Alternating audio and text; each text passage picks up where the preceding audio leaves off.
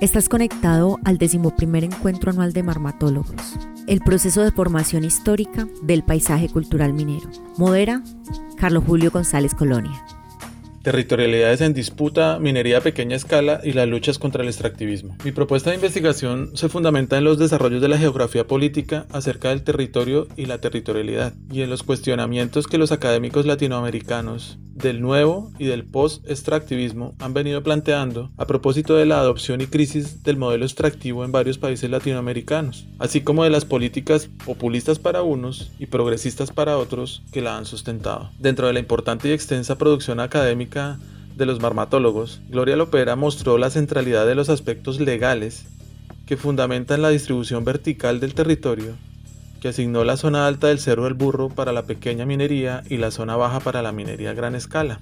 Como es bien sabido, este reconocimiento legal fue fundamental en el proceso que, combinado con la organización y la movilización social, permitió detener el proyecto de minería a cielo abierto y la obtención de la decisión de la Corte en el caso SU 133 del 2017. Estas múltiples resistencias y negociaciones entre los actores permitieron un estado de cosas que dentro de la literatura especializada se conoce como vive y deja vivir. Se trata de una convivencia tensa entre pequeña y gran minería en la que siempre hay la posibilidad de reactivación del conflicto. Me parece que quedan abiertas algunas preguntas en el caso de Marmato. ¿Qué ha pasado con esta distribución vertical del territorio desde entonces? ¿Cuáles son las prácticas territoriales que sustentaron y que sustentan esta distribución antes y después de la coyuntura y de la lucha contra el proyecto de minería a cielo abierto? ¿Cuáles nuevas prácticas ha intentado imponer la gran minería desde entonces y cómo la comunidad de Marmato Caldas ha seguido resistiendo a través de prácticas territoriales específicas?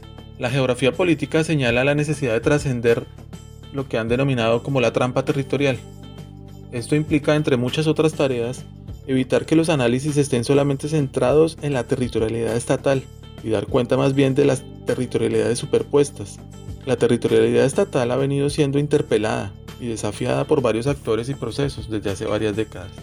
De particular importancia para esta propuesta de investigación son los desafíos que genera el capital transnacional al aterrizar en el territorio. Digo aterrizar en el territorio porque el capital transnacional no recorre, no vive, no siente el territorio de la misma manera que lo hacen las comunidades locales como la de Marmato Caldas. La propuesta y la lógica territorial de las grandes empresas extractivas en general y de las minerías y de las mineras en particular es más bien una propuesta que dentro de la literatura se podría llamar desterritorialización esto quiere decir una fractura de las relaciones sociales existentes. La imagen, la imagen más visible de este proceso de desterritorialización es quizás la de la minería a cielo abierto, en tanto que requiere la remoción total, material y simbólica de una montaña y de sus habitantes. Sin embargo, cabe preguntarse de qué manera la minería subterránea a gran escala, de manera oculta para el observador común desde la superficie del territorio, sigue desarrollando esta extracción no solamente del recurso natural, sino eh, posiblemente también de las bases fundamentales de las lógicas territoriales locales. Aquí en este punto estoy pensando en los miedos que muchos mineros locales han expresado acerca de que se van a desfondar las minas de la parte alta del Cerro del Burro.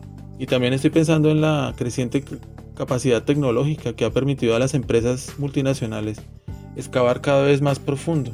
En últimas, esto quiere decir que los fundamentos materiales y también quizás los simbólicos de la comunidad se encuentran aún en tensión y en constante negociación. La territorialidad estatal también ha venido siendo desafiada por la acción misma de los movimientos sociales latinoamericanos. En particular, los movimientos indígenas y afrodescendientes lucharon durante varias décadas por el reconocimiento de sus derechos territoriales. Esto a su vez puso en entredicho la idea de un Estado con una sola cultura, un Estado monocultural, el caso de Bolivia es quizás uno de los más interesantes, en el que finalmente se logra promover un cambio constitucional y la idea de un Estado plurinacional. El reconocimiento de la diferencia cultural pareciese entonces que se encuentra entrecruzado, es un elemento que está ligado a la idea de los derechos territoriales y que ha sido promulgado por varias constituciones latinoamericanas.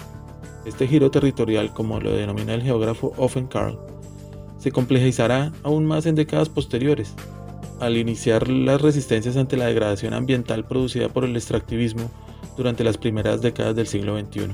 Esto es lo que la socióloga argentina Maristela Esbampa denominó el giro ecoterritorial.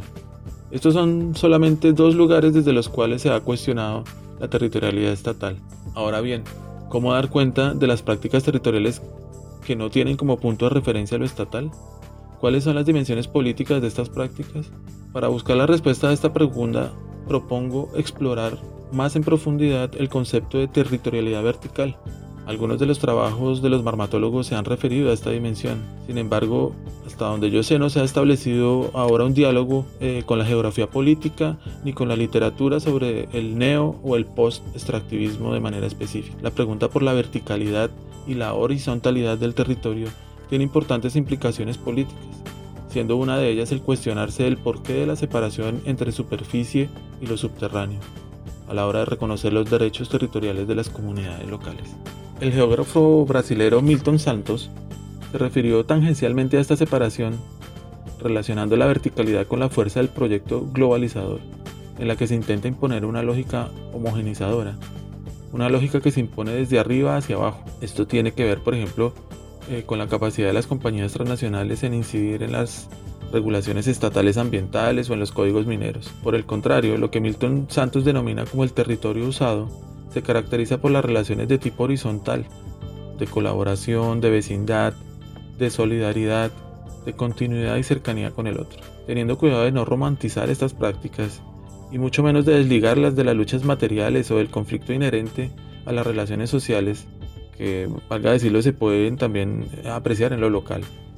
Se puede decir que este tipo de prácticas horizontales contrasta y muchas veces se opone a la lógica de las prácticas verticales. Este énfasis en lo relacional, en la acción humana, en lo social y en la interacción entre lo vertical y lo horizontal permite pensar lo local y lo global no como simples escalas del análisis geográfico, sino también como prácticas y representaciones que se encuentran en constante negociación, tensión y disputa. El territorio desde esta perspectiva es entonces un proceso continuo de producción, tensión, contradicción y negociación. En desarrollo de esta propuesta de investigación espero poder encontrarme con quienes habitan, construyen y sustentan este territorio en Marmato Caldas, conversar con ustedes y poder recorrer los espacios y avisorar aunque sea brevemente estas lógicas que defienden ante todo la diferencia. Muchas gracias a los organizadores de este evento por abrir esta posibilidad de diálogo con la comunidad. Hasta pronto.